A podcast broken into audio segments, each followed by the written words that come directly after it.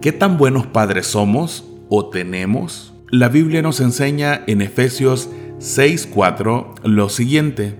Y vosotros, padres, no provoquéis a ira a vuestros hijos, sino criadlos en disciplina y amonestación del Señor. La sociedad está viviendo hoy las consecuencias de esta afirmación, pero ¿dónde encontrar la solución? Naturalmente, padre y madre deben trabajar en conjunto para educar a sus hijos a la manera de Dios, ya que Dios es el creador de la familia. En realidad, el ejemplo más importante que un padre puede tener es el de Dios Padre, pues Él es el modelo del Padre perfecto. Una cualidad esencial que necesita todo padre y toda madre es la capacidad de dirigir correctamente. Esta tarea requiere que los hijos guarden el respeto debido a su padre. En esta época, cuando la moda es dejar que los niños decidan, el verdadero respeto por el padre parece anticuado pero esta es la relación que debe existir para que los podamos guiar correctamente. Para que haya respeto, nuestras decisiones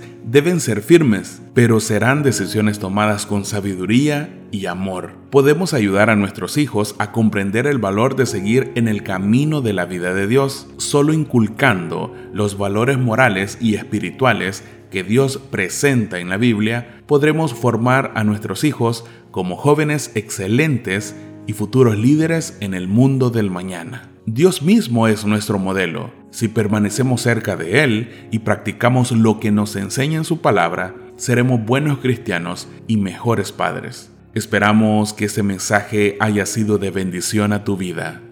Que Dios te bendiga. Esta es una producción de Santuario El Porvenir, Apóstoles y Profetas, una iglesia para toda la familia. Síguenos en nuestras redes sociales.